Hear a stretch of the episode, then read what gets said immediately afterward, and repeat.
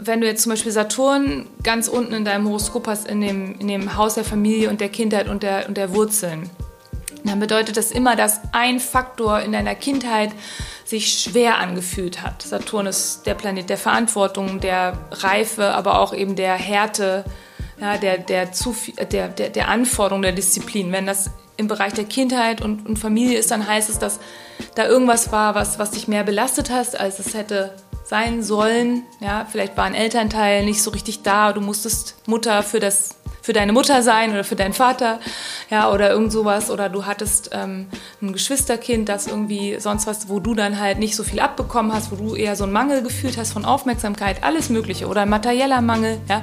So, die Frage ist dann, natürlich beeinflusst das deine Beziehung auch, weil das heißt, dass du immer ein Mensch sein wirst, der sowohl, Saturn ist nämlich auch Sicherheit, der das sowohl sucht in tiefster Seele, in der Familie, aber auch gleichzeitig sich davon beschwert fühlt. Herzlich willkommen zum Gefühlsecht Podcast mit Cesar Trautmann, Katinka Magnussen und Yay. unserem Gast Uli Mai. Astrologie. Astrologie. Sehr schön, Uli. Vielen Dank, dass du nochmal da bist zum, jetzt muss ich selbst überlegen, dritten Mal. Vierten, Vierten Mal. Mal. Guck mal, oh Gott, ich habe schon einen übersprungen. Welchen habe ich denn übersprungen? Das wäre jetzt auch mal interessant. Das weiß ich jetzt nicht. Ja, könnte ein Thema sein.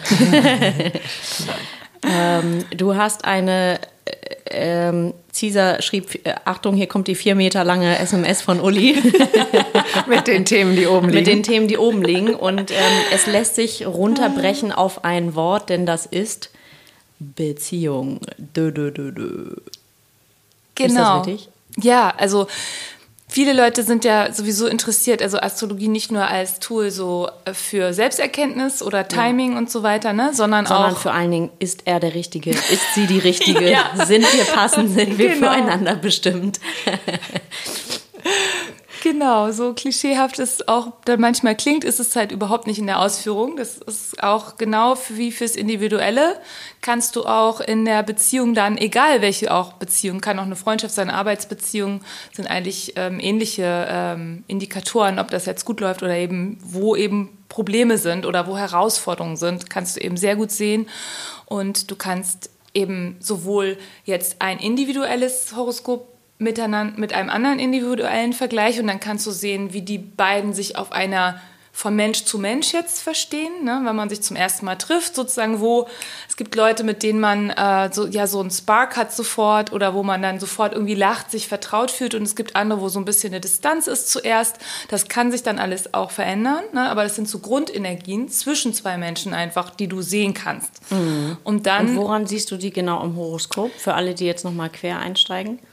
Du kannst zum Beispiel sehen, wenn jemand, also ähm, zum Beispiel in einem positiven Aspekt Sonne, Mond, Sonne, Sonne, Mond, Mond, Mondaszendent, Sonne, Aszendent, also diese drei wichtigsten Faktoren Sonne, Mond, Aszendent, wenn die in einem positiven Aspekt zum Beispiel sind mit dem des anderen. Ne?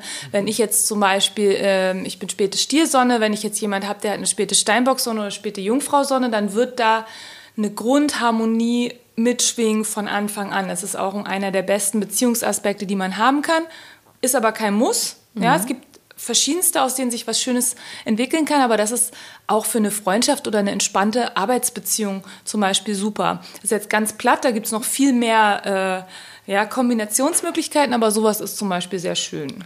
Hast ja. du denn äh, Cesar und meine Sonne Mond auch äh, durchgenommen, bevor du dich jetzt zu unserem Podcast-Mikro gesetzt hast? Genau. Also Hand aufs Herz, so. die Frage mal andersrum. Oh äh, guckst du tatsächlich, wenn du Menschen triffst oder näher in dein Leben lässt, als nur an der U-Bahn-Station ähm, Einmal Hallo gesagt. Guckst äh, du dann mal so nach? Ja, natürlich. Also das ist ja eine Berufskrankheit quasi. Ja. Natürlich ist man immer, also ich bin sowieso, wenn ich jemand näher kennenlerne, egal in welchem Kontext und die Person irgendwie in, in irgendeiner Form in mein Leben tritt, bin ich immer interessiert an dem Horoskop auch.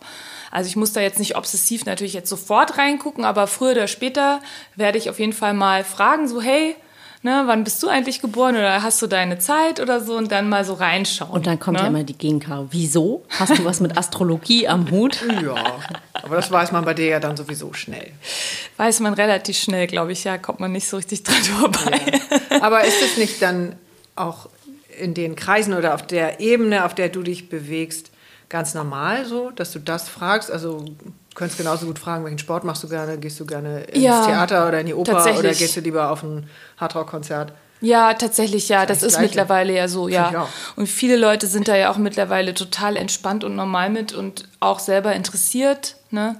Also genau, da hat sich sehr viel geändert. Also jetzt vielleicht nicht auf dem Dorffest in äh, irgendwie Wittelsau oder so, äh, gibt's das überhaupt?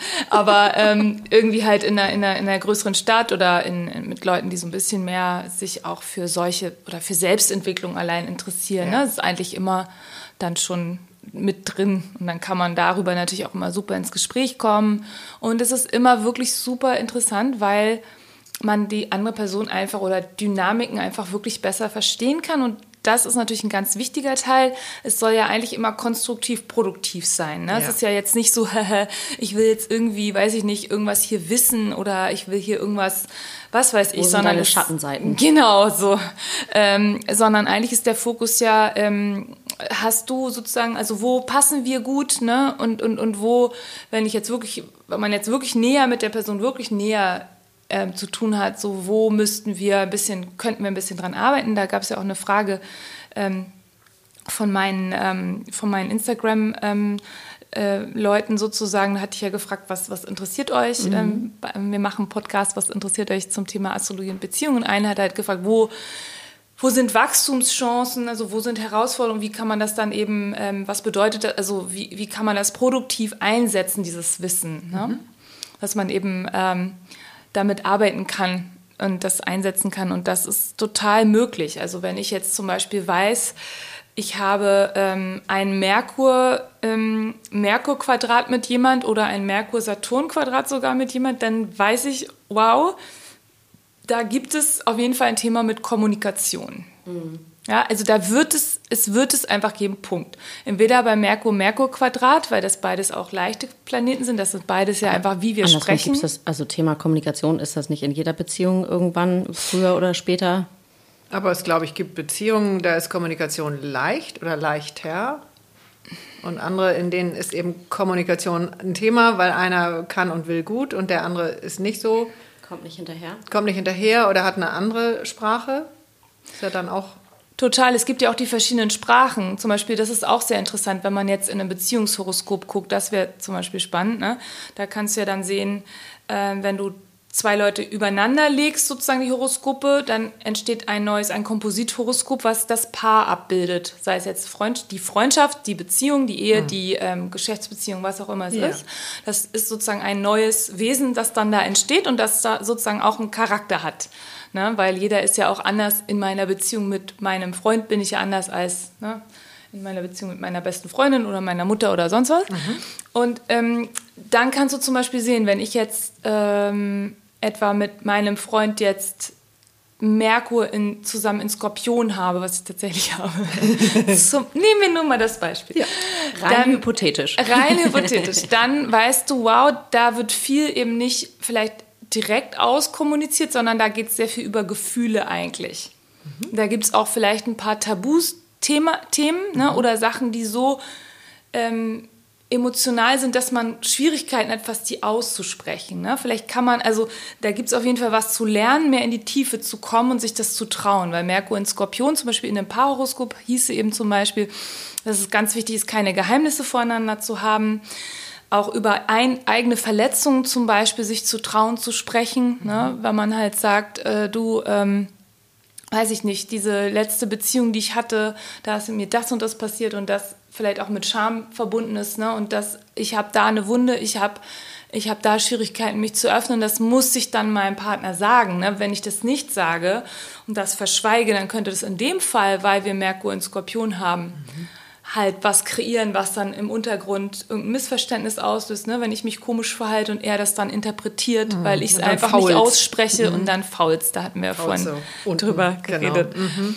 So, wenn ich jetzt mit meinem Partner ähm, Merkur in Zwilling habe zum Beispiel, dann ist es gleich was völlig anderes. 100, ja. oder? Genau, dann ist mhm. es einfach, hey, wir, es ist das Einfachste von der Welt, sich an den Tisch zu setzen und einfach anzufangen zu reden. Das ist total mühelos und dann kommt man auch man, durch diesen alltäglichen Austausch und ah, das habe ich gesehen, das war super spannend. Dann, ja, und dann meinte er das und das, aber dann habe ich auch das gelesen. Ne? Dann ist man so ganz in so einem Fluss und der kann einen dann auch, da müsste man eben auf die Aspekte von dem Merkur dann gucken ob der einen dann auch in eine Tiefe mehr führen kann oder ob das halt auch zu oberflächlich bleibt. Aber manchmal bei bestimmten Aspekten könnte es dann zum Beispiel sein, dass ich sehe, wow, wir kommen mühelos von dieser leichten Alltagskommunikation auch zu einem emotionalen mhm. Austausch. Dass ich dann auch sage, du und übrigens, ne, so, dann sage ich irgendwas, was ein bisschen tiefer geht und vertraue irgendwas an oder kann auch mal kritisieren. Ne? Aber die, die Grundvoraussetzung ist ja dann, also wenn ich dem näher kommen will oder das als oder da meine Stärken oder die Stärken des anderen auch drin sehen will, dafür muss ich die erkennen. Also ich kenne ja nur, also der Normale kennt sein Sternzeichen, logischerweise, ja. manche kennen das auch nicht, aber egal. Ähm, und wenn es ganz groß läuft, wissen Sie noch den Aszendenten. Mhm, ja, richtig. Und komme ich damit auch schon relativ weit, weil das, was ich wo im Haus habe und wo wer in, in, Sonne und Quadrat X steht, Entschuldigung, ja. Ähm, das weiß ich ja so in dem Sinne nicht. Ich habe schon ja. eine irgendwie im Verteiler, E-Mail, Newsletter, keine Ahnung, und die wirft dann da dollste Bilder aus. Ja, wenn du weißt, dass das Haus da ist und so weiter. Ich weiß leider nicht. Ja, das ist eine sehr gute Frage. Also Sonne und Aszendent sind schon mal nicht schlecht. Ja? Sonne ist das Sternzeichen. Genau, Sternzeichen, pardon, Danke. ja. Mhm. Sternzeichen ist immer Sonnenzeichen. Das Aha. sagt man auch auf, äh, auf Englisch, sagt man das auch zunehmend, zum Beispiel in der englischen Community sagt man zunehmend so Sun Sign. Horoscope, nicht Star Sign. Also mhm. auf Deutsch hat sich das noch nicht ganz so durchgesetzt, ne? aber genau, Sonnenzeichen, äh, Sternzeichen heißt immer, wo ist die Sonne? Mhm. Ne? Ähm, ich bin zum Beispiel Sternzeichen Stier, dann bin ich Sonne Stier. Deswegen habe ich die Silberkaraffe auf den Tisch Sehr gestellt, Uli. Das werden wir ja nie vergessen. ja, genau. Vielen Dank. Weil Stiere lieben das Schöne. Mhm. I appreciate it. Yes, yes. Und noch so ein kleines Zimmerpflänzchen, was auch sehr hübsch aussieht. Mhm. Und ja, nee, super. Da bist du hier immer richtig. Genau, mhm. total.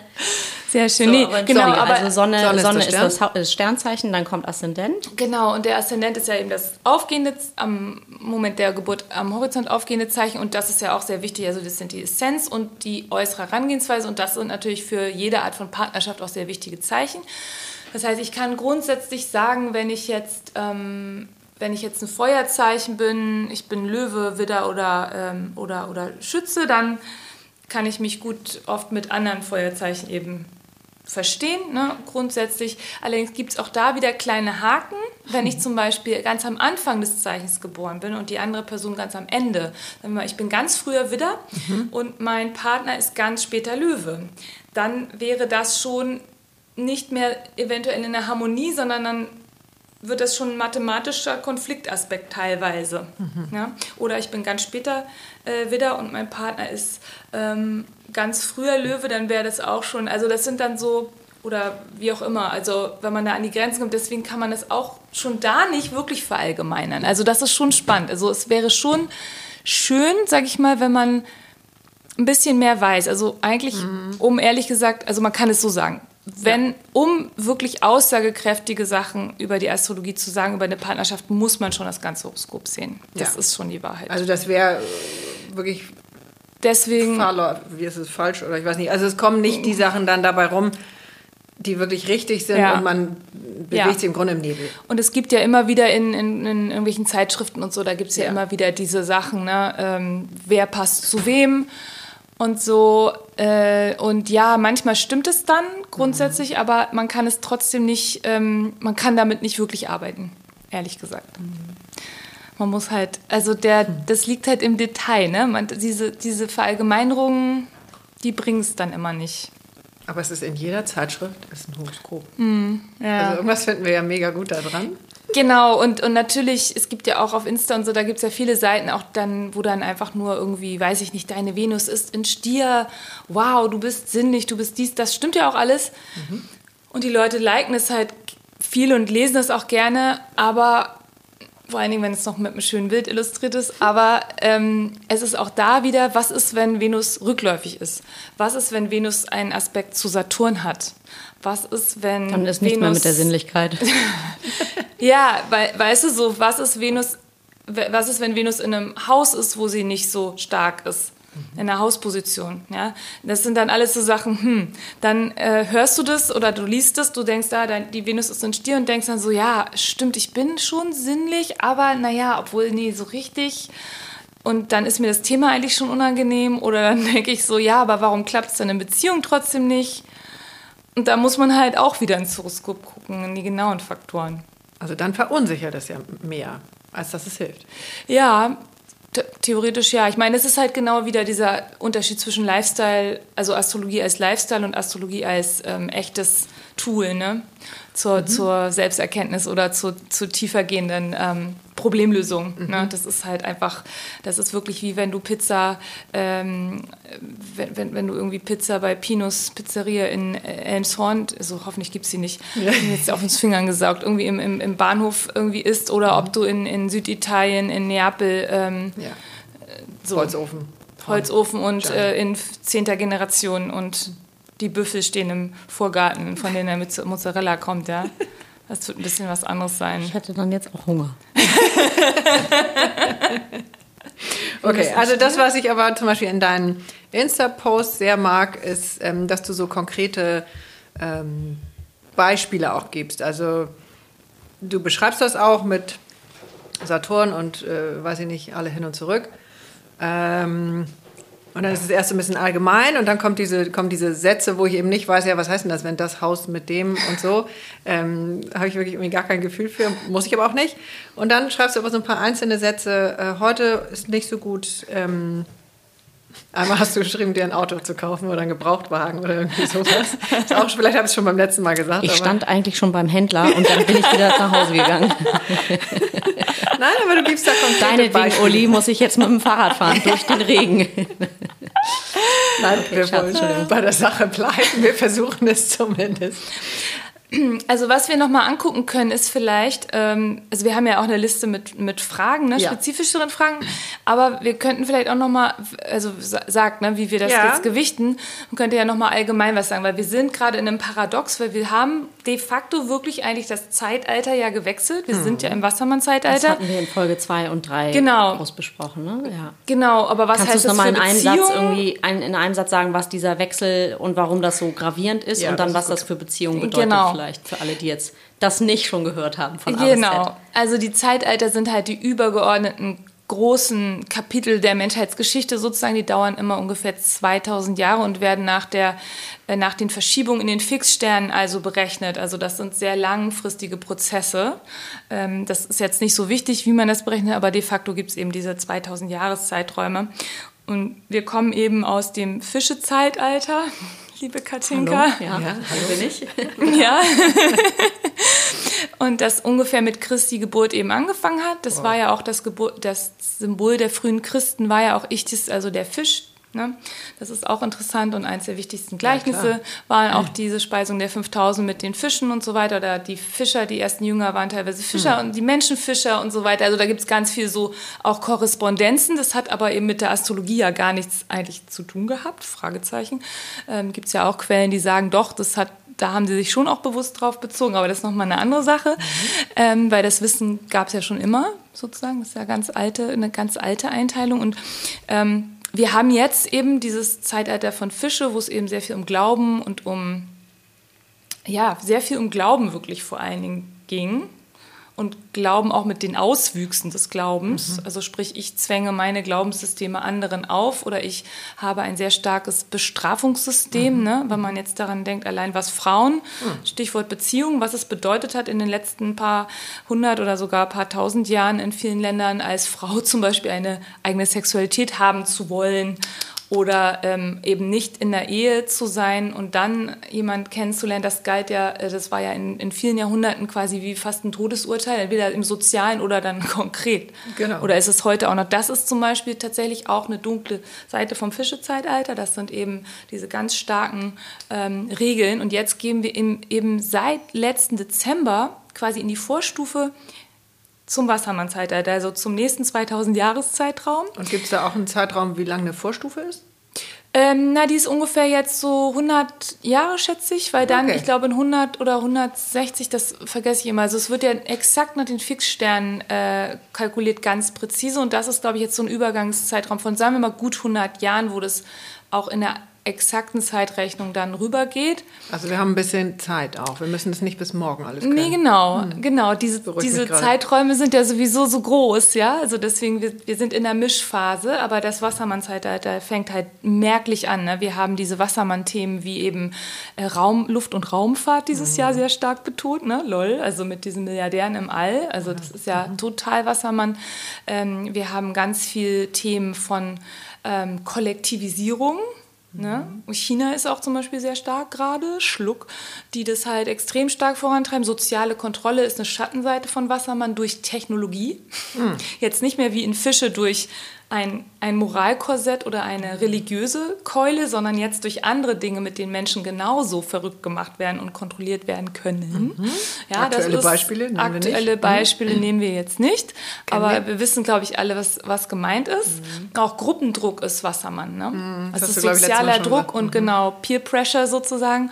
Und ähm, gleichzeitig ist aber auch Wassermann eben für Beziehungen, also Fische ist ja die romantische Liebe auch, also Löwe auch, aber Fische ist definitiv auch die Romantik, im Sinne auch manchmal die Illusion, ne, die Romane des 19. Jahrhunderts. Kenn ich gar nicht. Ne, sind da auch eine tolle oder so, ne, Bronte oder so, ne, immer dieses Schmachten und die Frau, die dann so auf ihrem Bett liegt und so halt so Fantasien hat von ihrem zukünftigen Ehemann und wie der toll sein wird und der Retter, der sie, mhm. oder der Ritter, der sie rettet, das ist alles Fische. Kennst du alles nicht? Nee, nee, nee, ich fühle mich auch nicht angesprochen. Nee, nee, kennt auch niemand mit starken Fisch oder Venus und Fische. Mm. Das, das wissen wir. Das ist, nee, nee. ähm, genau, das sind so klassische Sachen. Ne? Und ähm, Wassermann ist eben total anders. Wassermann hat, ähm, ist da eben viel mehr auf Freundschaft, auf geteilte Ideale, Ne? Und ähm, es heißt nicht, dass Wassermann nicht, nicht, nicht starke Liebe auch hat oder so. Ne? Das oh, hat ja. damit jetzt nichts zu tun, gar mhm. nicht. Ähm, aber Wassermann braucht halt unheimlich viel Freiheit, Freiraum mhm. und sein eigenes Wertesystem. Darin können die natürlich auch sehr dogmatisch sein, ne? wie jeder weiß, der selber Wassermann ist oder ja, mit einem Wassermann, Wassermann zu tun hat. Ne? Ich liebe immer deine genau. Vorträge über den Wassermann, weil ich mir denke, der sitzt hier direkt bei uns am Tisch, so süß. Mhm. und, und ähm, aber ist sozusagen trotzdem eben, lässt sich nicht so stark auch hin und her schieben und verbiegen. Also Wassermann mhm. hat halt auch echt sehr starke Prinzipien und ist da drin sehr straight und sagt dann eben, du, ähm, so und so, ne, mein Freiraum gibt aber auch oft sehr viel Freiraum. Ne? Mhm. Ist halt nur nicht dieses, hey, lass uns jetzt miteinander verschwimmen, ne?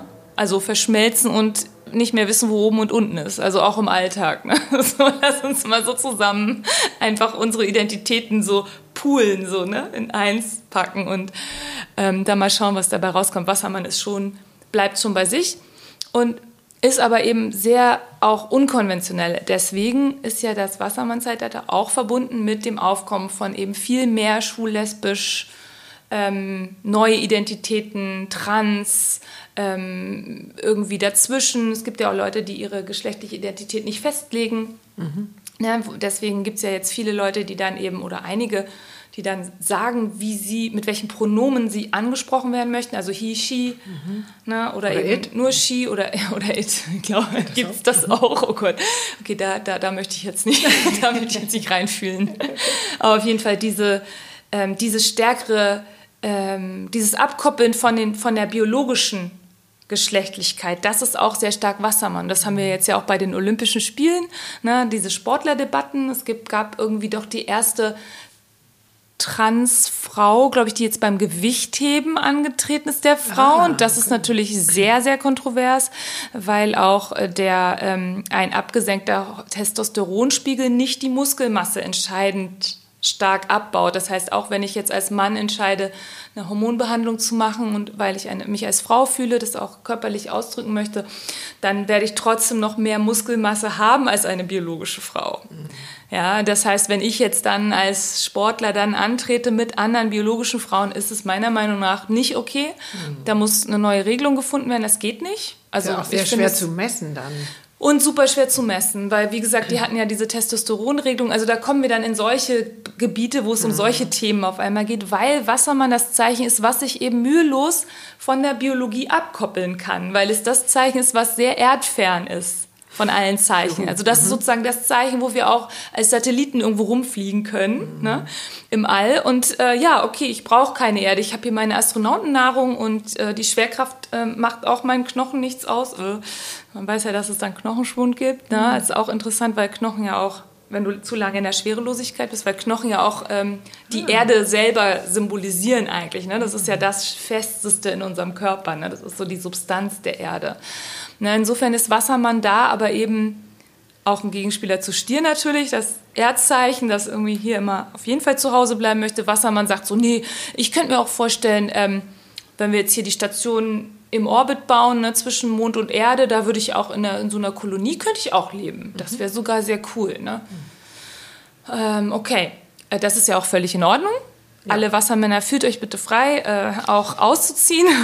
Aber was das für Beziehungen natürlich heißt, ist eben wirklich ein, ein zunehmendes Ende von diesen konventionellen Beziehungen und auch eben, wie gesagt, immer fluidere Geschlechtsidentifikationen. Was heißt denn eigentlich konventionelle ne? Beziehung an der Stelle? Naja, das wäre eben so das Überkommene, was man so kennt aus der Tradition, also wie unsere, wie in vielen Fällen noch unsere Eltern, bei einigen jüngeren Hörerinnen und Hörern dann schon die Großelterngeneration wäre das, ne? Wie die gelebt haben, dass man so irgendwann heiratet, in den 20ern, jetzt ist vielleicht um die 30 auch, aber dass man halt heiratet und ähm, dann auch zusammenbleibt. Und das ist so dieses Modell ist, man hat dann zusammen eine Familie und man ist da sozusagen sich äh, treu und, und natürlich monogam und da gibt es, ähm, oder eben dann entstehen die Fische Dramen, ne? nach dem Motto, du warst mir untreu und das ist ja auch dann dieses dann, der eine fällt dann in die Opferrolle ne? und dann ersticht er den anderen mit dem Dolch oder vergiftet. Ne? Scherz. oh, nee, aber ich meine, das entsteht dann ja daraus. Ne? Je nach Aszendent. Das je nach Aszendent. Kleiner Skorpion, schon geht's los. ja, aber das ist ja wirklich dieses, ne, das ist ja dann auch die Schattenseite eben von dieser, je, je, je, je fester diese Strukturen sind, desto stärker natürlich auch der Wunsch, irgendwann auszubrechen oder das ist ja wie, wenn du die Schraube zu fest drehst, dann gibt es zu wenig Spiel und wenn da eine extra Belastung kommt, dann bricht das Ding eben einfach, statt mitzuschwingen. Ja. Bei Wassermann ist jetzt so, dass diese Schrauben eben gelöst werden, gelöst werden, gelöst werden. Vielleicht. Aber heißt das, dass wir jetzt, also jetzt auf Sachen Beziehung gezogen, heißt das, dass wir jetzt alle demnächst in irgendwie offen, äh, multi, äh, polyamorösen Beziehungen leben? Oder? Ganz genau, nee. Nee, heißt es natürlich nicht, äh, weil das Individuum ja auch immer entscheidet. Es geht jetzt um die großen Trends, den Zeitgeist. Also mhm. das Zeitalter sozusagen und jetzt auch mit so vielen Planeten aktuell, größeren Planeten, dieses Jahr noch in, in, äh, in Wassermann und ab 23, 24 dann noch Pluto eben in Wassermann. Also wow, ähm, das ist schon ein starker Schub in diese Richtung, die wir, den wir gerade bekommen. Deswegen gibt es einfach im Zeitgeist und in den Medien und im Umfeld, was man so hört, was man so sieht fängt das halt an, immer mehr einzufließen. Ja, das ist alles. Also du kannst immer noch dich anders entscheiden. Äh, also natürlich. Äh, um also das, das, können wir also immer sowieso, uns selber entscheiden, ja. aber ich würde gerne den Fokus mal legen auf das Positive davon. Also was das für Geschenke bringt, wenn wir uns trauen, äh, uns zu öffnen und eben diese rigiden Strukturen, ähm, die uns ja an vielen Stellen auch gar nicht gut getan haben, also Regeln geben auch Sicherheit und ähm, so, ne? Ja. Ich bin jetzt äh, auf gar keinen Fall gegen gewisse Regeln und Spielregeln und so weiter. Ähm, aber was ist da für ein Geschenk drin? Das Geschenk ist genau das, dass eben die Regeln jetzt weniger von der Gesellschaft festgelegt werden als mehr von dem Individuum, weil Wassermann eben einerseits natürlich das Zeichen auch von einem bestimmten sozialen Druck zwar ist und Kollektivisierung ja in der, in der niedrigen äh, Ausdrucksform, aber letztlich ist es trotzdem ein sehr individualistisches, freiheitsliebendes Zeichen.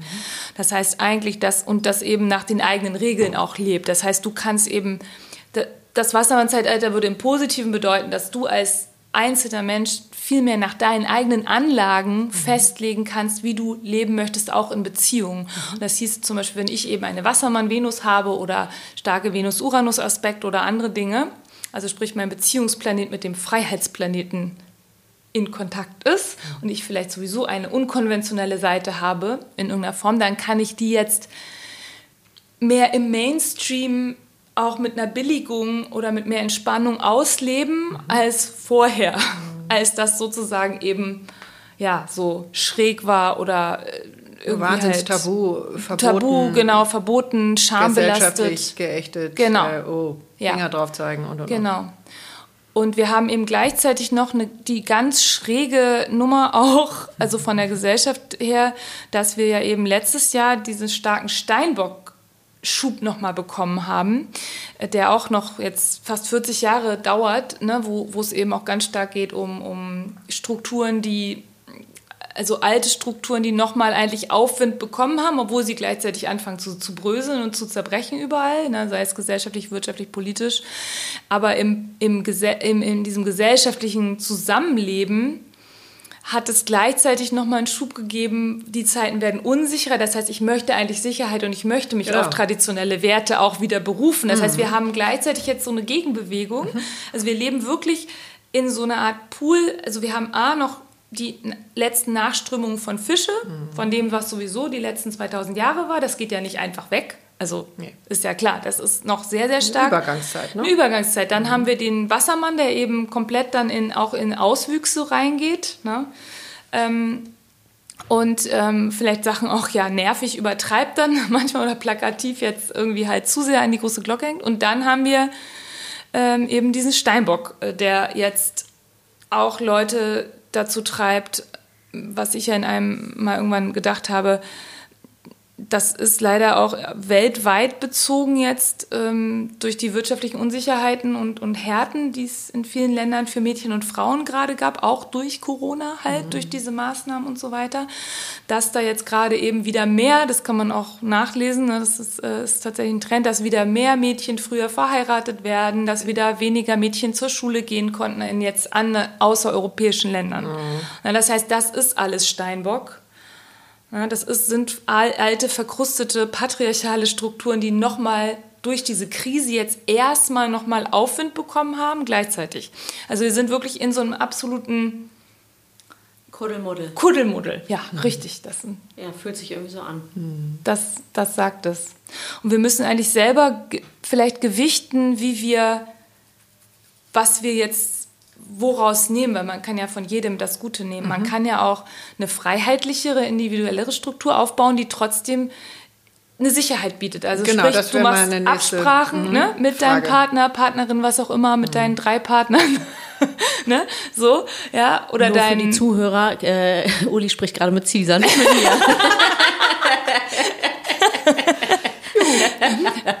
oder, das war ein Scherz. Oder, oder dein fünf Kategorien, äh, ich meine, ja, nee, aber dann kannst du halt mit deinen, mit auch immer wem, ja. wer da eben involviert ist, könntest du dann eben Absprachen treffen, die dann auch wieder sicher in Anführungsstrichen sind, also verlässlich sind. Ne? Genau, weil das ist ja, würde ich sagen, durch alle Sternzeichen durch. Sicherheit lieben wir alle, egal was für ein Zeitalter. Definitiv, ja. So, das ist ja was so archaisches. Ja.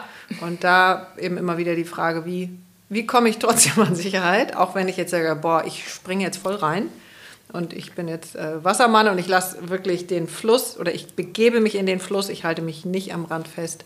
Was sind so deine Tools? Und da könnte man eben auch wieder auf die individuelle Astrologie dann gucken. Mhm. Ne? Ähm, das heißt, das ist nach Sternzeichen auch, ähm, kann man das unterscheiden? Die Sicherheitsbedürftigkeit. Äh, ja, oder, oder welches Sternzeichen, welche Sicherheit, welche Sicherheit ja, auf jeden braucht. Fall. Genau. Ah. Wie würdest du denn an der Stelle einmal kurz dazwischen gefragt, ähm, das Thema Prägungen auch gewichten? Ähm, tatsächlich ist ja Sicherheit auch etwas, was in der ganz frühen Kindheit und auch schon, ich sag mal, epigenetisch mitkommt. Mhm. Ähm, mhm. Inwieweit ist denn dann Sagst du, nee, es ist alles von der Astrologie vorgeprägt und auch die Prägung ist geprägt von der Astrologie? Oder hat das, ähm, ich sag mal, das soziale Umfeld ähm, und alles das da auch einen großen Einfluss aus, auf das Thema Sicherheit? Total, aber auch das siehst du dann am, am Horoskop. Mhm. Also du siehst halt im Horoskop immer die Prägung und auch den Charakter, weil beides ist ununterscheidbar. Also du wirst halt nie erfahren, du kannst nie das ist wie so eine Spaghetti äh, mit Tomatensauce dann. Du kannst die Tomatensauce nicht mehr von den Spaghetti runter machen. Also ja gut, du kannst sie abbrausen, aber sagen wir mal, wenn, also so, ja, das Bild steht. ohne gut. Wasser kannst du, ne, ja, so, ähm, das Bild steht gut. Und ähm, das ist genauso ist es auch rauszufinden, was dein Grundpotenzial ist und was die Prägung ist, weil das greift ineinander. Wenn du, ähm, wenn du jetzt zum Beispiel Saturn ganz unten in deinem Horoskop hast, in dem, in dem Haus der Familie und der Kindheit und der, und der Wurzeln, dann bedeutet das immer, dass ein Faktor in deiner Kindheit sich schwer angefühlt hat. Saturn ist der Planet der Verantwortung, der Reife, aber auch eben der Härte, ja, der, der, zu, der, der, der Anforderung der Disziplin. Wenn das im Bereich der Kindheit und, und Familie ist, dann heißt es, dass da irgendwas war, was, was dich mehr belastet hast, als es hätte sein sollen. Ja, vielleicht war ein Elternteil nicht so richtig da, du musstest Mutter für das für deine Mutter sein oder für deinen Vater, ja, oder irgend sowas. Oder du hattest ähm, ein Geschwisterkind, das irgendwie sonst was, wo du dann halt nicht so viel abbekommen hast, wo du eher so einen Mangel gefühlt hast von Aufmerksamkeit, alles Mögliche. Oder ein materieller Mangel, ja. So, die Frage ist dann, natürlich beeinflusst das deine Beziehung auch, weil das heißt, dass du immer ein Mensch sein wirst, der sowohl, Saturn ist nämlich auch Sicherheit, der das sowohl sucht in tiefster Seele, mhm. in der Familie, aber auch gleichzeitig sich davon beschwert fühlt. Das heißt, du hast einen klassischen Double-Bind schon eingebaut. Juhu. Mhm. Ja, das kannst du im individuellen Horoskop Diese Zerrissenheit, sehen. die ganz viele immer Genau, fühlen. genau. Und dann kannst du eben auch nicht genau sehen, wie ist es eben entstanden. Also ist es deine Anlage sowieso zutiefst nach Sicherheit zu suchen oder suchst du nach der Sicherheit, weil du sie als Kind eben nicht hattest? Es ist so ein bisschen, das so wie du es erzählst, ist, ist gerade so ein bisschen Henne-Ei-Prinzip. Genau, also es ist Henne-Ei-Prinzip. Ja. Mhm. Und deswegen ist es nicht, äh, der, die Ursprungsfrage ist nicht die entscheidende Frage, glaube ich einfach. Mhm. Man kann es einfach sagen, das ist da, egal jetzt, woher es genau kommt, und man muss irgendwie damit arbeiten. Das heißt, diese Person braucht immer mehr Sicherheit als vielleicht andere, mhm. ja, und muss sich dann aber im Klaren sein, auch über die inneren Widersprüche. Das heißt, muss dann auch merken, wo sie vielleicht diese Sicherheit dann auch wieder wegstößt, weil sie Angst hat, dass es eine Last für sie ist, sich zu verpflichten. Und dann muss sie ihre eigene Ambivalenz aufarbeiten. Mhm. Welcome to the work. Weil ohne geht's nicht. Weil du bist ja auch Körpertherapeutin. Genau. Das können wir jetzt nochmal ganz kurz erwähnen. Ja, ja, ich bin auch Körpertherapeutin und diese Themen, genau, die muss man in irgendeiner Form, egal mit welchen Mitteln, einfach mhm. sich, sich dem stellen ne? und dann eben sich äh, auch das eingestehen. Weil sonst kann Beziehung ja sowieso auch nicht klappen. Sonst wirst du ewig diese Double-Bind-Beziehung wiederholen. Ne? Und bist dann immer eben zwischen, oh Gott, es reicht nicht und oh, ist mir jetzt zu viel.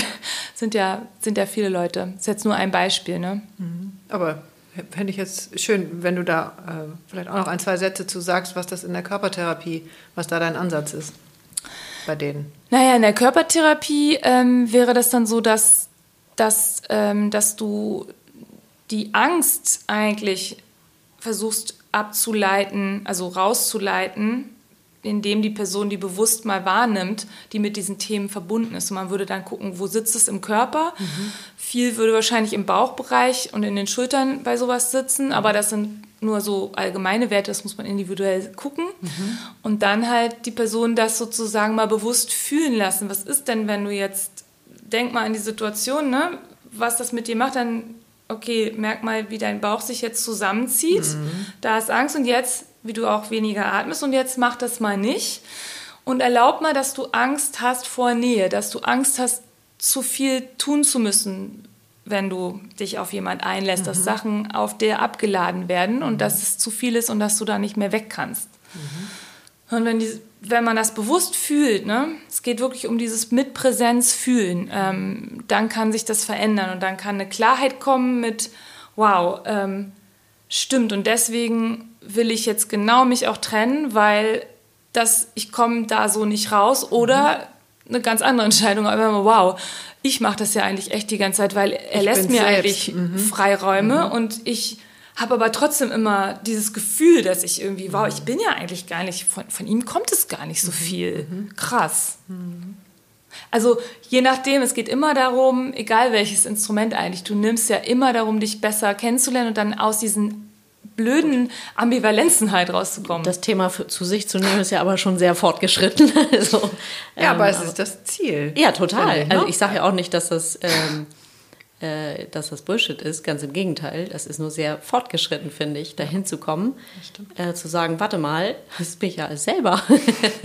naja, und dieses, wo findet das in meinem Körper statt? Ja. So, weil das finde ich ist so ein, also zumindest für meinen Fall, so ein Long Life Learning, äh, immer wieder in meinen Körper zurückzukommen, mhm. weil das eben die leichteste Übung ist, für mich zumindest und für viele andere auch. Ja. Ähm, jetzt bin ich auch ein Luftzeichen, das ist noch einfacher. Ja. Äh, Prägung natürlich. obendrauf. Äh, mhm. Also ich kann oben in den ersten Chakren oder in den letzten, je nachdem, also die, die nach oben gehen, da bin ich innerhalb von Sekunden, ja. Zehntelsekunden. Genau. So, und ich muss aber mein Leben lang mich darum bemühen.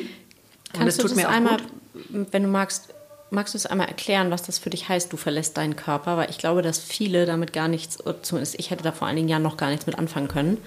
Ähm mm, ich glaube, dass das, äh, das, was viele kennen, ist, dass sie eigentlich keinen Kontakt zu ihren Füßen haben. Also so jetzt mal ganz mhm. runtergebrochen. Die tun ihren Job, die Füße, so. Ähm, aber wer hat, wer hat wirklich immer Kontakt zu seinen Wie Füßen? Wie hast du Kontakt zu deinen Füßen? Ja, jetzt Wahrnehmung. Habe ich es. Aber es ist eine Wahrnehmungssache. Also ich stelle mir mhm. meine Füße vor und dann gibt es diese ganz einfache, also eine von den vielen Achtsamkeitsübungen, sich Wurzeln vorzustellen, die unten aus den Füßen rausgehen. Äh, und wenn ich nicht wirklich gut geerdet bin, dann muss ich mich da schon ziemlich drauf konzentrieren, äh, dass das tatsächlich so ist. Und manchmal wäre tatsächlich auch das einfach geblockt. Also ich hatte jetzt mit einer Klientin zum Beispiel gearbeitet, die war, hatte ein, ein, ein 30 Jahre andauerndes Trauma, weil sie vor 30 Jahren als junge Frau halt äh, zusammengeschlagen worden war ähm, und dann noch ähm, in der folglichen ärztlichen Nachsorge auch noch mal traumatisiert, weil die haben bei der Not-OP dann einen Fehler gemacht noch und so weiter und so fort. Ähm, also da ist einiges zusammengekommen und die hatte zum Beispiel ganz interessant an der Stelle, weil das war alles oben die Verletzung, auch am Halsbereich, mhm. Nackenbereich. Und wenn wir da arbeiten, jetzt ist sie da so weit, ne, da, da sich hinzutrauen. Und dann kriegt sie Gefühle in die Füße wieder runter. Die, mhm. Sie meinte so, das ist, als ob die Füße aufwachen. Mhm. Ja, die fangen an, also das ist einfach eine Lebensenergie, die wieder anfängt dahin zu fließen. Mhm. Ne? Die kann wirklich blockiert sein, sodass man sich auch, also diese Visualisierungsübungen funktionieren oft auch erst, nachdem die gröbsten Blockaden weggeräumt sind. Weil ja. wenn du aus einem Trauma stammende Blockaden hast, dann schaffst du es allein mit dem Mind, mit der Imagination oft nicht, das stimmt. dahin zu kommen. Ja. Das ist schon fortgeschritten, da bist du schon relativ entspannt ja. und kannst dir dann selber helfen. Ne? Aber ja. das, sind, das sind ganz spannende Sachen und natürlich sieht man auch diese Sachen in der Astrologie, mhm. weil äh, klar, je mehr Luftzeichen jemand hat, ne, und Wassermann ist auch ein Luftzeichen, das ist die große Gefahr jetzt, mhm. ne? weil Beziehung ist ja auch nur möglich, wenn wir uns beziehen auf etwas oder jemand. Also das ist ja immer sozusagen schon ein, ein Aus, reaching out to someone. Ne? Und ähm, das ist eine körperliche Sache. Also es ist sozusagen ein, ein, ein, realer, ein reales Geschehen. Das ist jetzt keine Fiktion oder das passiert nicht nur in deinem Kopf oder so. In deinem Kopf kannst du keine Beziehung, also gut, du kannst schon, dann bist du irrer Stalker, ne? So, Liebeswahn gibt es ja auch, ne? Es gibt ja die Leute, die sich einbilden, mit anderen eine Beziehung zu haben, ne? Mhm. Und ähm, deswegen kannst du sehen, ähm, wir, müssen sozusagen jetzt, also die Herausforderung ist quasi eben nicht zu sehr in so eine virtuelle Welt abzudriften genau. oder zu beliebig zu werden. Mhm. hat auch eine, glaube ich, äh, bei Instagram geschrieben, sie hat Angst vor Tendenzen, jeder mit jedem und alles wird jetzt polyamorös. Ne? Ja, das, was wir und, vorhin hatten. Genau, und das... Ist das eine, also das, laufen wir Gefahr, dass das so sein wird? Es ist, wie gesagt, immer erst noch ein Trend, also kein, zu keinem Trend bist du ja. gezwungen. Aber natürlich auch durch die Dating-Plattformen übrigens, das ist ja auch Wassermann. Mhm. Ja, das ist ja, du benutzt quasi, also du hast nicht mehr, du benutzt Technologie und, und du benutzt Bilder. Ja, also du siehst Bilder, du siehst nicht die Präsenz der Person, die vor dir sitzt, die du fühlst, auch von der körperlichen Ausstrahlung, sondern du siehst ein Foto. Mhm. Ja, das ist ja was völlig anderes. Und dann quasi diese Beliebigkeit, weil dann kannst du, ich kann Caesar jetzt ja nicht so wegswipen, also ich müsste dann jetzt hier selber aufstehen und dann sagen, du, sorry. Mhm. Ja, ich Kein meine, das, Match. Das, genau, kein Match. Ähm, und das macht man ja meistens nicht. Ja, du bist ja schon durch eine physische Begegnung, äh, bist du ja viel ver mehr verbunden und auch gebunden. Und das ist ja Teil des Wassermann-Dings, dass du das versuchst zu umgehen, also in der negativen Auswirkung. Ne? Du versuchst die, die, dich zu entziehen, diesem persönlichen Kontakt, indem mhm. du quasi da zu Hause sitzt, auf deinem Sofa im besten Fall mhm. und halt irgendwie Online. durchscrollst, die Leute durchscrollst und wegwischt. Mhm. Ja, und das sind alles Sachen, das sind aber auch Tendenzen. Nicht jeder muss A, muss man es nicht blöd benutzen, man kann es auch schön benutzen. Ja. Online-Dating-Plattformen gibt genug Leute, die da tolle Menschen kennengelernt haben und tolle Erfahrungen mit haben. Und B, musst du es auch gar nicht benutzen, du kannst immer noch rausgehen. Nur der Trend oder das, also die, die Gesellschaft pusht schon ein bisschen in diese Richtung und da muss man eben. Ja, ich hatte neulich, ne? es war eigentlich ganz, ganz lustig. Ich war, ähm, war im Urlaub und traf ähm, ein Ehepaar, was ich aus, ich glaube, wir sind mit den Kindern zusammen zur Schule gegangen, aber nur ganz random, also ich kan kannte die nicht gut. Ähm, und wir saßen am Tisch und dann erzählten, die waren noch mit anderen Ehepaaren unterwegs und die saßen in so einer großen Runde und dann haben sie so ein bisschen, ja, mein Sohn macht dies, meine Tochter macht das. Und dann erzählten die einen so, ja, unser Sohn lebt, lebt polyamorös. Und dann alle, oh Gott, das ist ja furchtbar. Ähm, und jetzt komme ich auf das, was du, ähm, du eben vorgelesen hast von deiner Instagram-Followerin mhm. zurück warum ist das so furchtbar für viele und was ist die, mhm. also was ist die Angst und was ist die, ist das das Festhalten noch an den alten Strukturen oder man weiß nicht, was da Neues kommt oder? Ich glaube, es ist noch viel ver, ver persönlicher. Also ich glaube, dass ganz viele von uns in der Kindheit eben nicht die Bindungssicherheit mhm. vermittelt bekommen haben, die wir als Menschen brauchen, um beruhigtes und autonomes Nervensystem zu haben. Mhm ja, wo wir uns mit uns wohl und sicher fühlen als erwachsener Mensch, mhm. ne, sondern wir haben halt oft dieses, äh, diese gefährdete Bindungsposition erlebt. Ähm, ich kann mich nicht daran, da, darauf verlassen, dass meine engsten Bezugspersonen, die ich auch brauche und die ich extrem liebe, mhm. ähm, und mit de, wo, wo, ich denen nicht nahe sein möchte, eigentlich ganz viel als kleines Kind, ne, dass die halt da sind. Das heißt, ich äh, äh, jede Art natürlich von einer Öffnung einer Beziehung wird dann in dem Rahmen auch erstmal extrem bedrohlich erlebt. Und deswegen kann eine Person, die ihre Bindungsängste noch nicht geheilt hat, auch gar nicht wissen, ob sie vielleicht dafür offen sein könnte. Und auf der Ebene sollte man auch keinen auf keinen Fall auch arbeiten. Also man sollte auf gar keinen Fall, wenn man ein Bindungsthema hat, was die meisten von uns haben, und das ist auch keine schambesetzte Sache oder sollte es überhaupt nicht sein, weil 90 Prozent der Bevölkerung haben das, eine unsichere Bindungserfahrung in der Kindheit, die sich auf Beziehungen überträgt, dann sollte man auf keinen Fall anfangen, vom Kopf her irgendwie sich da schön zu reden, ähm, da irgendwas zu öffnen und tolerant zu sein und hier und das äh, mal hier auszuprobieren, weil meistens lügt sich dann zumindest der eine Partner oder Partnerin eben in die Tasche und ähm, macht nur mit, weil der andere eben jeweils das möchte und fühlt sich eigentlich furchtbar betrogen, verraten, verunsichert. Ähm, und ich glaube, deswegen haben viele Menschen das Gefühl, dass bestimmte Dinge jetzt eben so gepusht werden, propagiert werden, ähm, die, die sie eben als bedrohlich empfinden. Aber ähm, das stimmt eben in dem Fall auch nicht eigentlich, weil wir haben immer noch die eigene Souveränität zu sagen, dem Partner dann auch zu sagen, du, wenn du die Beziehung öffnen möchtest, dann bin ich raus, dann heißt es für mich Schluss, weil ich habe da keinen Bock drauf. Ich möchte einen Partner, der 100% einfach zu mir gehört, zu dem ich gehöre. Ich bin loyal und treu, ich möchte das von meinem Partner auch. Punkt. Ja, gut, aber dazu gehört ja auch eine sehr gute Anbindung genau, an sich genau, selbst. Natürlich. So, und genau. plus eine gute Kommunikation. Absolut. Ähm, das so dann auch zu formulieren. Also ich würde jetzt, ohne dass ich das irgendwie da mich auskenne oder irgendwie was, würde ich, mhm. da, würde ich denken, dass viele das mitmachen würden mhm. ähm, aus Angst ja. oder Scham oder was auch immer. Ja. Ähm, ja. Und das ist alles Teil dieses wunderschönen Prozesses, sich selber mehr kennenzulernen, ne? auch durch Schmerzen und durch Demütigung mal oder als Demütigung empfundenen Dingen, weil niemand kann dich demütigen, wenn du es nicht so empfindest. Ja, schön. Mhm. Ja, und ähm, wenn ich eben diesen Weg äh, so dann habe, ne, ich glaube, das ist allen, uns allen schon mal passiert, also dass man sozusagen sich in der Situation findet, wo wo man sich eben fühlt wie, wie das fünfte Rad am Wagen oder wo man sich anfängt, mit irgendwas unwohl zu fühlen. Und das ist aber immer ein Erkenntnis, die Chance zu einem Erkenntnisprozess, nämlich zu meinen Werten zu kommen. Und ja, aber da sind wir wieder bei dem, ne, kannst du es zu dir nehmen, mhm. bei dem ja, Thema von vorhin, oder es, äh, wirfst du den Affen auf die Schulter von dem nächsten? Mhm. ähm, meistens sind wir da. Total, aber interessanterweise ähm, sind wir eben in dem, in dem, haben wir vom Universum mal wieder auch die passenden Hinweise bekommen, was total interessant ist, ja. Das ist diese Gleichzeitigkeiten, weil ich ja eben gesagt, diese drei Tendenzen, die sich gerade mischen, Kuddelmuddel, Stichwort, mhm. dass wir sowieso gerade nicht wissen, wo, wo, wo es irgendwie wirklich entlang geht oder was wirklich die Richtwerte sind. Aber ähm, es gibt jetzt noch eine, noch eine vierte Tendenz, gerade für Beziehungen. Es gibt diesen Zyklus von Mars und Venus. Mars ist der männliche Part Beziehungsplanet, Venus ist der weibliche Beziehungsplanet. Und ähm, die beiden haben einen Zwei-Jahres-Rhythmus meistens. Ja, manchmal ist das etwas abweichend, aber meistens so en gros alle zwei Jahre treffen die sich ähm, in einem Zeichen und dieses Treffen ist sozusagen symbolisch für die nächsten zwei Jahre in Beziehung.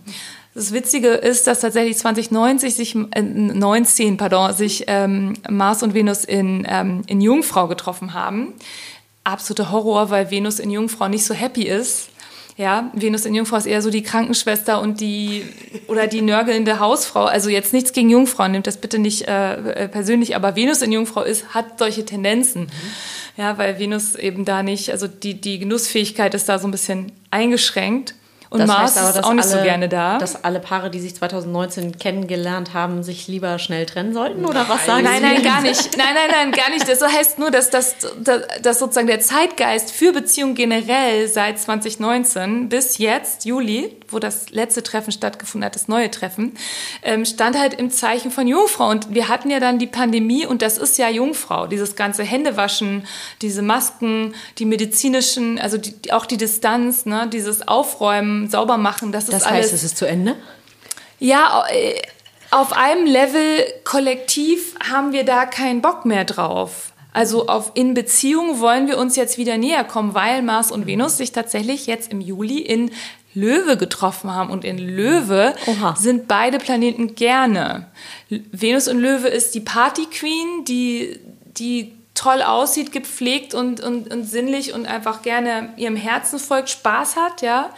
Äh, Mars und Löwe ist auch super happy, weil es auch ein Feuerzeichen. Mars herrscht über Widder, was ein Feuerzeichen ist. Löwe ist auch ein Feuerzeichen und äh, bei Löwe geht es um Selbstausdruck.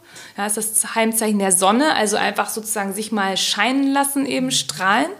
Und äh, das ist das Zeichen des Hochsommers, ne? Solare Kraft ist am Höhepunkt, ne? Es ist warm, die Leute sind gerne draußen, man flirtet gerne, man ist irgendwie auf einer Beachparty und so weiter. Ihr kennt Gut, ich weiß nicht, wo du dich so rumtreibst, aber es ist weder warm noch sind hier irgendwelche Beachpartys. hier ist erst so 17 Grad und okay, Okay, okay. Aber okay, I get the point. Uh, you get the point. Um, und, und das heißt, die nächste Zeit, und zwar äh, durch Venus-Rückläufigkeit am Ende des Jahres, das ist ja auch nochmal ein Thema. Venus läuft nämlich über Pluto dann rückläufig in Steinbock. Das heißt, am Ende des Jahres am, genau, am Ende des Ta Jahres gibt es nochmal einen absoluten Review von alledem, was passiert ist. Und wir werden alle nochmal sehen, wie sehr das unsere, eigentlich unsere Beziehung, unser Selbstwert, unsere, auch unsere Finanzen und unsere, unsere Selbst, also unsere Liebe eigentlich beeinflusst hat, ja, was in den letzten zwei Jahren alles passiert ist. Aber anyway, anderes Thema auf jeden Fall. Aber durch Venus-Rückläufigkeit verzögert sich und Marsrückläufigkeit auch in der Zeit, verzögert sich das nächste Treffen, das äh, tatsächlich bis Frühjahr 2024. Das heißt, dieser Zyklus ist jetzt länger als sonst und der ist in Löwe. Mhm. Und das ist das erste Mal seit wirklich Jahrzehnten, dass Mars und Venus sich richtig positiv in einem positiven Zeichen eigentlich getroffen haben. Für beide. Ja, das heißt, das ist, das ist ein super gutes Zeichen mhm. und das heißt einfach, dass äh, weil Löwe eben das Zeichen der Liebe ist und des Herzens ist, dass wir als absoluten Richtwert eben diese beiden Werte nehmen sollten. Also wirklich das Herz. Das Herzchakra, die Weisheit des, der Nervenzellen im Herz, ist ja auch jetzt ne, äh, rausgekommen, dass das Herz eben diese eigene Intelligenz wirklich hat. Auch ein großer Cluster von Nervenzellen, genau wie Solarplexus und Bauchhirn, auch Herz. Das heißt, dieses Gefühl, dass das Herz dir irgendwie sagt, ne, ja oder nein, das äh, ist natürlich real. Ne? Und ähm, da äh, ist im Gegen, in der, in der Gegenrichtung äh, 180 Grad gegenüber von Löwe ist natürlich Wassermann. Ja, das ist das Krasse. Das heißt, wir haben, wir haben dieses, diese, diese Tendenz, die uns jetzt wegziehen will eigentlich von unserem Herzen eher so ins Kollektiv und ins Coolsein. Das ist ja auch Wassermann. Wassermann ist so cool sein. Ne? Und ins All. Und ins All, genau. Und Löwe sagt eigentlich, Mars und Venus und Löwe sagen eigentlich, hey Leute, was Beziehungen angeht und eure Werte und wer euch wirklich nahe ist, äh, don't care. Also es geht hier um euer Herz, um euer persönliches Glück. Ne? Und das ist ganz, ganz wichtig. Und das ist vielleicht eine Art Lösung oder eine ganz deutliche, auf jeden Fall ein ganz deutlicher Hinweis, der auch wirklich vom Timing her unglaublich ist, weil 2024, wenn das nächste Treffen dann stattfindet, das ist, glaube ich, äh, ich glaube, das ist in Wassermann, das hatte ich ausgerechnet, genau. Ich glaube, das ist dann nämlich in Wassermann. Wassermann in Wassermann. Also das ist dann Mars, Mars und, und, Venus, Venus in Wassermann. Wassermann. ja. Und Pluto ist dann auch im Wassermann. Das heißt, da kriegen wir nochmal einen Megaschub, vielleicht auch Richtung wirklich Cybersex oder keine Ahnung, dass alles dann nur noch mit Synapsen im Kopf stattfindet, statt hier oh mit Gott. Also ich übertreibe jetzt ein bisschen, aber es gibt, es wird eventuell Tendenzen dann geben. Ja, das heißt, wir gibt's müssen noch mal Gibt es eigentlich deswegen loslegen. auch so eine starke Gegenbewegung? Also ich nehme das überall, je mehr diese Technologie auf der einen Seite fortschreitet und wir gefühlt ins Wassermann-Zeitalter gehen, desto mehr nehme ich aber auch wahr, dass Menschen wieder anfangen, Steine zu sammeln, in die Natur zu gehen, mhm. ähm, sich auf, also hat das miteinander auch zu tun? Total. Das hat total miteinander zu tun. Ähm, die, die Gegenbewegung gibt es immer, weil du musst eigentlich auch in jedem, ähm, das ist ja auch eins, eine, eine der wenig äh, bekannten Fakten der, der Sonnenzeichenastrologie oder Sternzeichenastrologie. Unser Geburtstag, du bist jetzt meinetwegen eben Fisch, ne? Sag es ruhig nochmal. Ja, du bist, du bist also ein charmanter und gefühlvoller Fisch. Mhm. Ja, pardon. Ähm, und das heißt, dass die Sonne am Moment deiner Geburt, die Sonne mhm. war du in Fische. Mhm. So, die Erde hingegen, also wir eigentlich sind, wo unser Leben sich abspielt, war aber genau gegenüber. Die war nämlich in Jungfrau. Jedes Zeichen, jedes Sonnenzeichen beinhaltet auf eine ganz geheimnisvolle Weise sein gegenüberliegendes Zeichen. Ich bin Stier, die Sonne war in Stier, aber die Erde war gerade in Skorpion. Mhm. Caesar, bei Caesar war es Schütze. Schütze. Mhm. Das ist immer gleich. Die also Erde also, war in Schütze, als die Sonne in Zwilling war. Mhm. Ja? Das heißt, deswegen ziehen sich, apropos Beziehungen, mhm. deswegen ziehen sich die gegenüberliegenden Sternzeichen auch oft stark an. Aha. Soll ich das jetzt erklären? Mein Großvater war Schütze, mein Vater ist Schütze, mein Mann ist Schütze. Noch Fragen? Ich habe noch gar keine Jungfrau in meinem Leben, also vielleicht sollte ich da mal anfangen zu gucken. Ich habe auch wenig Skorpion in meinem Leben, aber eigentlich schade, ja. Aber da gibt es andere Faktoren für oder andere Gründe dann für. Ja, ja das, das siehst du dann auch immer, weil manche Sachen sind, zeigen sich dann, dass du bestimmte Qualitäten eben auch nicht, nicht so magst oder eher vermeidest und so weiter. Das ist dann individuell im Horoskop nochmal. Aber grundsätzlich ist es so, dass ich gerade, wenn sich die, wenn du, wann bist du nochmal geboren? Anfang März? Mitte März, 19.3. Letz, also so, Ende. Letzter, ja, stimmt. Ja, ich bin letzter Tag, vorletzter Tag. Genau, dann, ähm, genau, dann, das, das liegt dann auch vielleicht mit daran. Aber auf jeden Fall würdest du dann sozusagen späte Jungfrauen besonders, äh, würdest du besonders ansehen. Also sprich ähm, Ende September, also 20., 21., 22. September. Ich werde mal meinen geboren. Geburtstagskalender durchblättern, wer da so rumflattert. ja, ist auf jeden Fall ganz spannend. Und das nur gesagt, also eigentlich muss immer das, also die ganz oft liegt eine Lösung im gegenüberliegenden Zeichen, bei den Zeitaltern auch.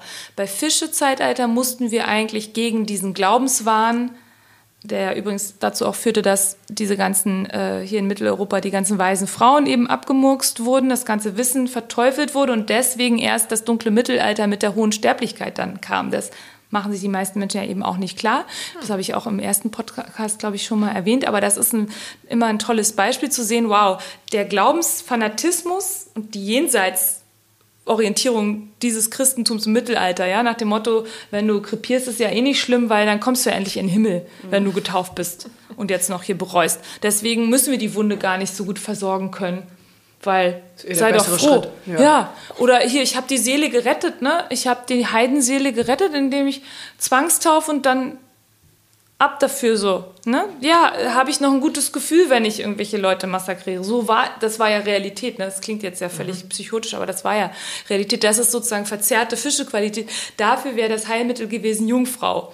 Pragmatisch mal heilen können, mal real gucken, was ist denn hier eigentlich los im Körper und ohne Ideologie oder mal Kraut mal pflücken dürfen, ja, und mal ohne gleich eine Hexe zu sein, mhm. ja, so.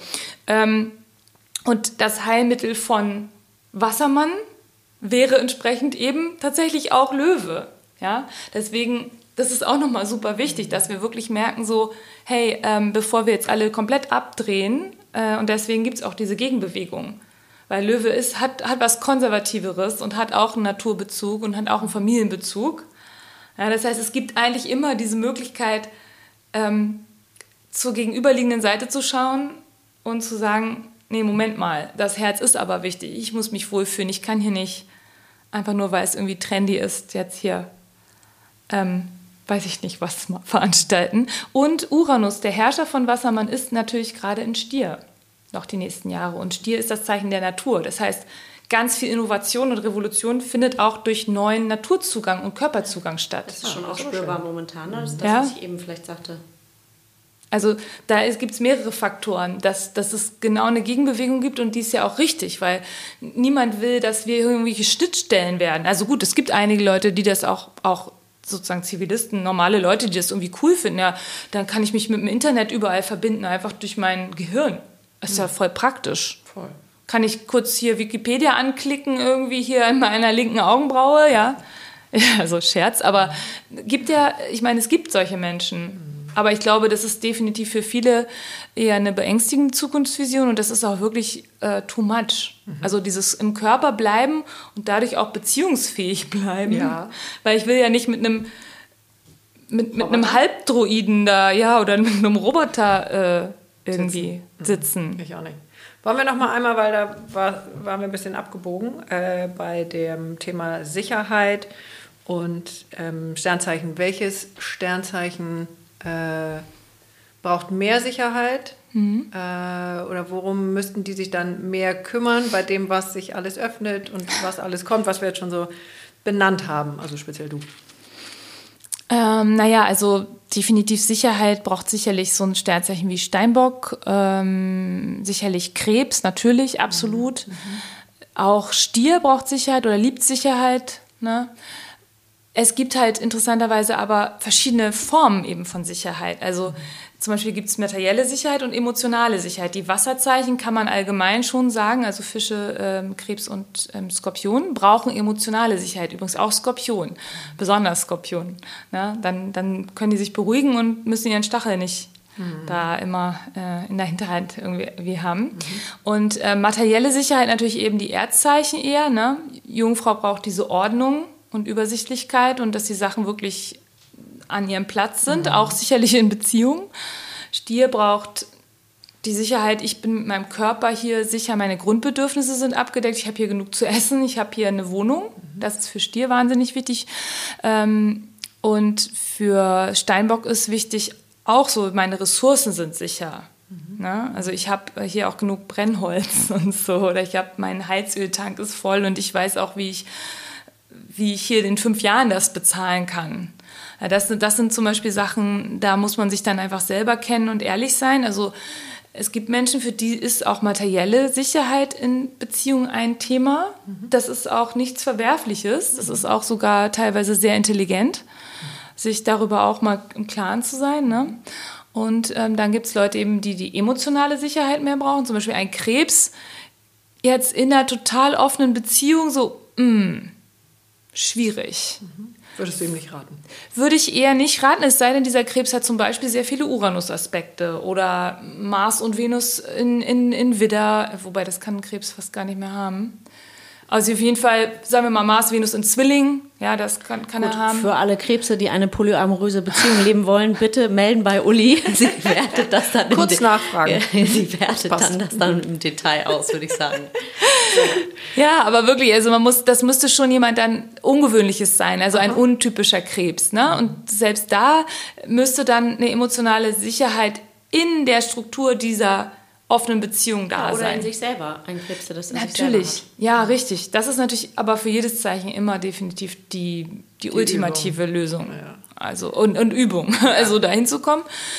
Und dann gibt es natürlich noch sowas wie eine Sicherheit auch mit dem eigenen Wissen, mit den eigenen, äh, ne, ähm, mit den eigenen Weltanschauungen und, und, und, und so auch sicher zu sein. Also da sich nicht verbiegen zu müssen, das wäre zum Beispiel für durchaus auch für Luft- und Feuerzeichen wichtig. Dass du wirklich dich frei zeigen kannst, wie du bist, das ist auch eine ganz wichtige Sicherheit. Mhm. Wenn du die nicht hast, wenn du das Gefühl hast, du kannst deinem Partner bestimmte Dinge nicht erzählen oder bestimmte Ideen gar nicht mitteilen, weil der das abtut oder sich davon total bedroht fühlt, dann ist auch sehr, sehr schlecht für eine Beziehung. Ne? Also da ist, das ist interessant. Man kann halt immer diese, also es, es gibt sehr viel individuellen Spielraum. Es gibt diese großen gesellschaftlichen Tendenzen und dann gibt es wirklich diese, diese absolut individuellen Faktoren. Und das ist ja eben jedes Mal auch das Schöne an der Astrologie, wenn man richtig reingeht, dass du dann eben die individuellen Faktoren eben sehen kannst. Der Mond ist auch extrem wichtig für eben Beziehungsastrologie. Mond ist auch eben unser Sicherheitsbedürfnis nochmal als in unserem äh, Chart ausgedrückt, ne? unser, unser emotionales Selbst, auch unser inneres Kind. Ein bisschen jemand mit einem Mond im Krebs ist vielleicht auch in einer offenen Beziehung nicht so happy, ja? weil da wäre auch eine tiefe, ähm, tiefes Bedürfnis nach, ähm, nach Sicherheit und nach Geborgenheit. Mhm. Vielleicht, wenn es in einer Kommune auf dem Land ist, wo irgendwie ja, dass zwei Pärchen dann irgendwie da sich austauschen und beide, die Person mit Mond und Krebs hat das Gefühl, dieses andere Paar ist auch total safe, die sind fast wie meine Ersatzeltern, also das klingt jetzt ein bisschen schräg, aber ihr wisst, was ich meine, also die geben so ein Gefühl von Geborgenheit, ne? da fühle ich mich auch wohl und dann kann man das vielleicht dann irgendwie machen, ne? dass man da irgendwie was öffnet oder so. Ne? Aber dann, das müsste dann schon genau stimmen dass das wirklich richtig schwingt, sozusagen, dass da wirklich ein Gefühl ist, hey, das sind Menschen, auf die kann ich mich verlassen, die sind für mich da, die, die hintergehen mich nicht, die machen nicht noch irgendeinen anderen Scheiß am Wochenende, wenn ich nicht hingucke und dann kriege ich Herpes. Mhm. Mindestens. Mindestens. ja. Okay. Also, was ist die, die Devise? Eigentlich versuchen, in den Fluss zu kommen mitzuschwimmen und aber eben vor allen Dingen, das ist ja das immer Thema, sich selbst zu kennen, ne? sich selbst zu begegnen genau. und äh, auch eine Grenze zu haben. Genau, unbedingt. Und ähm, eben Herausforderungen bewusst anzunehmen. Also jemand anders hat noch nach herausfordernden Konstellationen gefragt. Die gibt mhm. es oft in Beziehungshoroskopen und je nachdem, wie, wie bereit jemand dann dazu ist, ne, an sich zu arbeiten oder in der Beziehung mhm. auch miteinander sich auseinanderzusetzen, Grenzen auszuloten, ähm, Dinge anzusprechen, die mit Angst verbunden sind oder ne, ehrlich zu sein, wirklich mhm. mal, es gibt ja diese Bewegung Radical Honesty, ne, wo man mhm. sozusagen übt, einfach mal wirklich die Wahrheit immer zu sagen, du, das finde ich jetzt zum Beispiel voll langweilig, was du gerade erzählst, ne, das einfach mal zu sagen, mhm. ne, äh, auf die Gefahr hin, ne, so die andere Person zu verletzen und solche Sachen, ne? dass, dass du, wenn du zu sowas bereit bist, ähm, dann kannst du eben auch herausfordernde Konstellationen durcharbeiten. Schwierig ist es immer mit Pluto und Saturn. Ne? Also wenn harte Saturn-Aspekte sehr viel da sind in einem Beziehungschart zum Beispiel, dann ist einfach oft so eine Art äußeres Hindernis gegeben oder ähm, sehr starke Blockaden eben in Kommunikation oder im Ausdruck gegenseitig. Und die kann man dann nur mit ganz viel Bewusstsein und Mühe und auch Zeit, da braucht man Geduld.